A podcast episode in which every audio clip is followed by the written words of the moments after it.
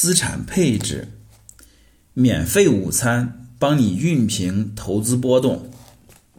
我们一直强调，买入指数基金至少要持有五年，但是有个问题难以回避，那就是持有过程中的波动。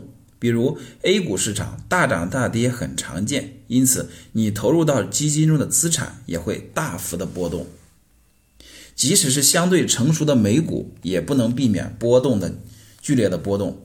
在一个较长的周期内，总会遇见你无法预测的意外。二零二零年新冠肺炎发生以后，对资本市场造成了严重的影响。二零二零年二月三日，A 股市场在疫情后首度开市，当天沪指跌幅达百分之八。随着疫情在全球的蔓延，二零二零年三月是美股有史以来最动荡的一个月。十天四次熔断，三天暴涨百分之二十。所谓熔断，就是指跌幅超过了一定比例，证券市场暂停交易一段时间。网上盛传了一个美股熔断的段子。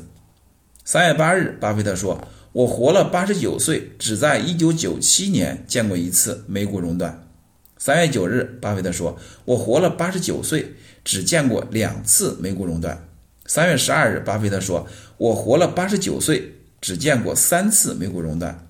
三月十六日，巴菲特说：“我活了八十九岁，只见过四次美股熔断。”三月十八日，巴菲特说：“我活了八十九岁，只见过五次美股熔断。”后来，巴菲特说：“我还是太年轻了。”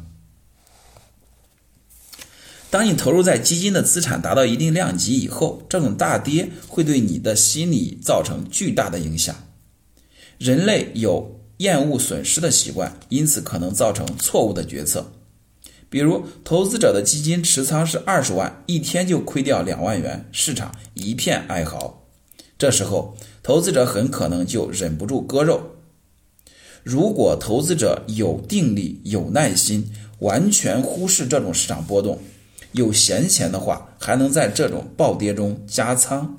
比如，二零二零年二月三日。我就额外的买了一些上证五零指数基金，但是如果你接触投资的时间不长，难以克服人性的弱点，那建议你做好资产配置，帮助你穿越周期波动，获得更好的投资体验。